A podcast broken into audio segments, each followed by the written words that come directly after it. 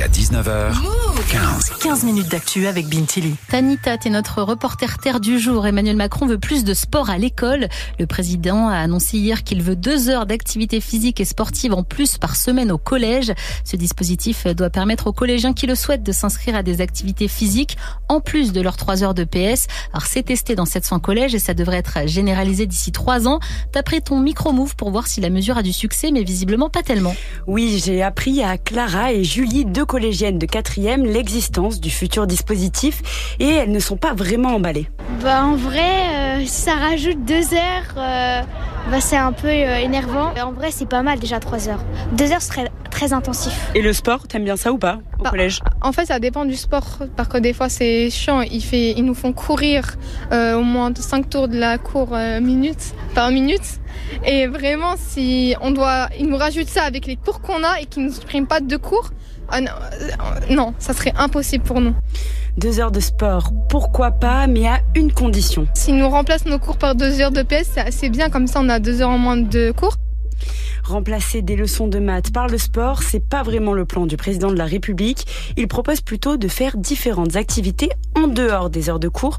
L'objectif, démocratiser le sport, notamment pour ceux qui n'ont pas les moyens de s'inscrire à un club, par exemple. Mais Tanita, cette proposition ne séduit pas non plus les profs. Ils demandent depuis longtemps d'avoir plus de cours de PS, mais pour eux, la proposition d'Emmanuel Macron ne peut pas marcher.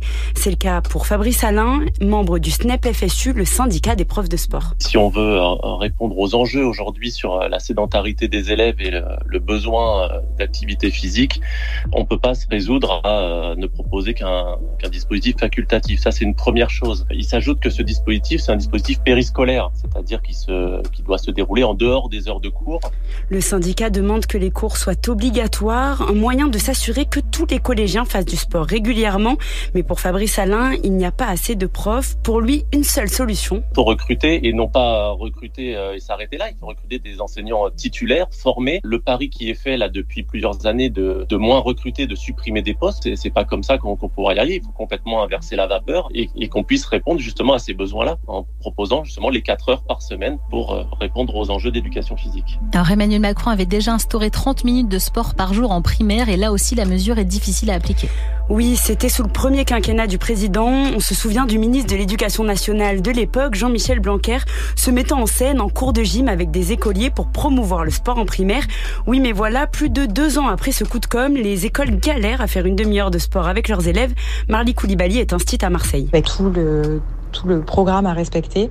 Euh, je n'ai absolument pas le temps de placer ces 30 minutes et euh, je manque aussi euh, cruellement de ressources matérielles.